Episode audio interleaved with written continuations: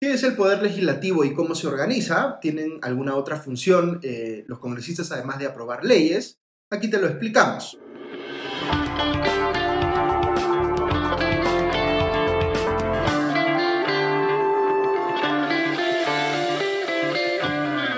Bienvenidos a Hablemos de Política, un videocast de Comité de Lectura y la Fundación Conrata de Navarre en el Perú. En el episodio anterior de este videocast eh, explicábamos qué hace el Poder Ejecutivo, cómo este está a cargo de ejecutar la política pública del gobierno, liderado por el presidente de la República, pero interviene a través del Consejo de Ministros y su presidente. En este episodio les hablaremos de otro poder del Estado, el legislativo. Eh, en el Perú el poder legislativo reside en el Congreso unicameral que tenemos. Cada cinco años los ciudadanos votamos en elecciones generales. En ellas, además de elegir al presidente y vicepresidentes de la República, podemos votar por la lista parlamentaria de un partido e incluso ejercer nuestro eh, voto preferencial indicando el número de los dos, hasta dos postulantes en particular a los que queremos respaldar. En total elegimos 130 congresistas. Hay eh, ciertas restricciones respecto de quiénes pueden postular al Congreso. Por ejemplo, hay un requisito de edad, pues es necesario ser mayor de 25 años. Además, eh, hace algún tiempo se prohibió vía referéndum que los congresistas puedan postular a la reelección inmediata, con lo cual deben ahora esperar un periodo antes de volver a postular. Otro dato importante que en el Perú eh, hay que considerar es que los candidatos a la eh, presidencia no pueden postular al mismo tiempo al Congreso, pero quienes sí pueden hacerlo son los candidatos a cualquiera de las dos vicepresidencias. En otros momentos de la eh, historia del Perú, la organización del Poder Legislativo ha sido distinta y se ha dividido este último en una Cámara de Diputados y una Cámara de Senadores. Cada cierto tiempo vuelve la discusión pública la idea de retomar esa división, de volver a la bicameralidad, pero esa es una historia que abordaremos seguramente en otro momento. Por ahora es importante saber que en el Perú no existen senadores, solamente congresistas, porque hay una sola Cámara. Ahora quiero contarles un poco más de las tres funciones que tiene el Congreso, legislar, controlar y representar. Quizá con la que muchos estamos más familiarizados es con la primera, la de legislar. Como solemos ver en los medios, una de las tareas centrales del Congreso es debatir y aprobar leyes y resoluciones legislativas. Esta facultad incluye también la función de modificar o derogar las leyes ya existentes. Además, el Congreso puede delegarle al Poder Ejecutivo la facultad legislativa, eh, aunque lo que apruebe el Ejecutivo no se llame ley, sino decreto legislativo. Esta delegación de facultades no se da de manera amplia y general, sino de forma específica y bajo ciertas reglas. El Congreso, por ejemplo, tiene eh, que establecer claramente la materia sobre la cual el Ejecutivo va a poder legislar, utilizando este mecanismo del decreto legislativo, y además qué plazo va a tener para poder hacerlo. Hay también ciertos temas sobre los cuales la Constitución dice explícitamente que no se pueden delegar facultades legislativas. Ok, aquí podríamos preguntarnos si es que hay otros organismos del Estado que pueden ejercer algún control sobre la labor eh, legislativa del Congreso. Y la respuesta es que sí. Por ejemplo, cuando el Parlamento aprueba una ley, esta es enviada al presidente de la República, quien tiene un plazo de 15 días para decidir si la promulga o si la observa, en cuyo caso vuelve esta al Congreso.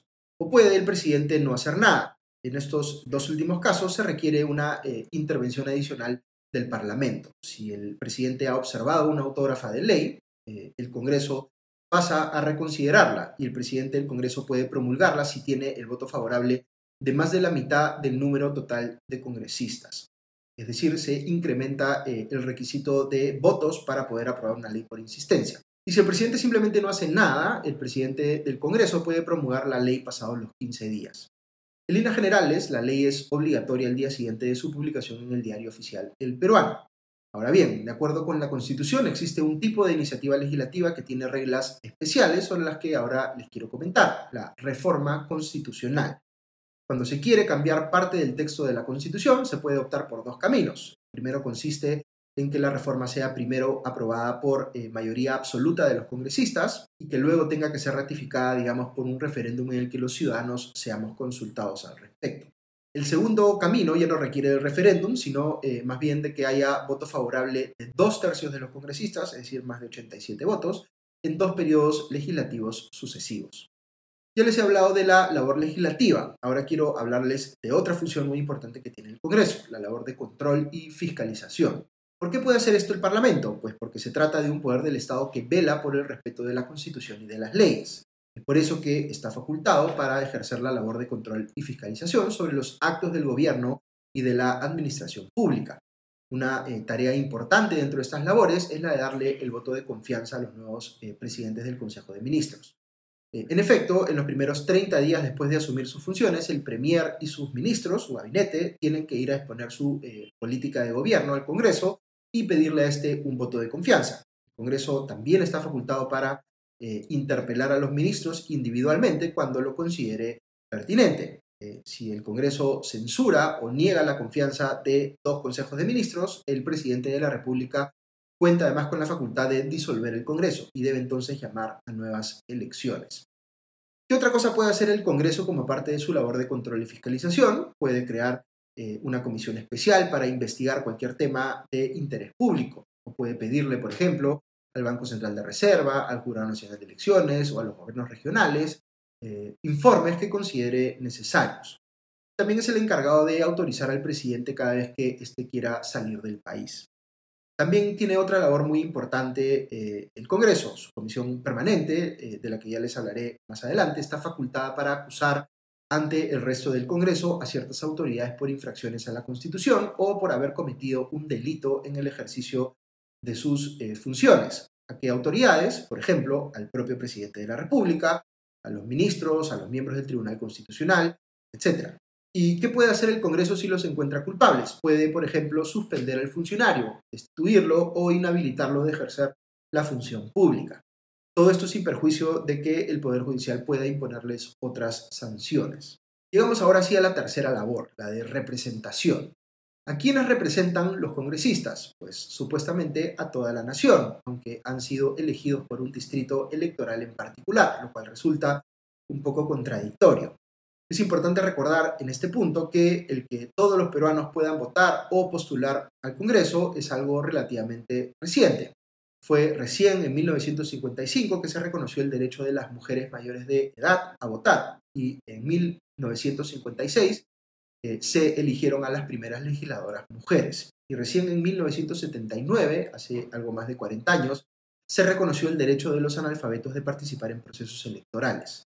Hay también ciertas funciones especiales que tiene el Congreso, por ejemplo, es el encargado de eh, elegir al defensor del pueblo, a los magistrados del Tribunal Constitucional, eh, al directorio del Banco Central eh, de Reserva eh, y al Contralor General de la República. En los últimos años estas decisiones han sido muy discutidas y criticadas en el debate público, porque no necesariamente se han tomado con criterios meritocráticos. Antes de terminar, quería contarles otro dato importante. Durante este episodio he mencionado ya la Comisión Permanente del Congreso y les conté que ya vendría el momento de contarles exactamente qué es. La comisión permanente eh, es el subgrupo elegido por todos los congresistas, no tiene, eh, digamos, un número fijo de integrantes, aunque la constitución estipula que no puede ser nunca mayor el 25% de los, del total de congresistas, es decir, 32. Eh, y la idea es que tenga una distribución partidaria similar a la del resto del Congreso. lo importante es que esta comisión nunca suspende sus funciones y funciona incluso cuando el Congreso esté en receso o si hubiera sido disuelto, digamos, por el Poder Ejecutivo dentro de lo que está permitido por la Constitución.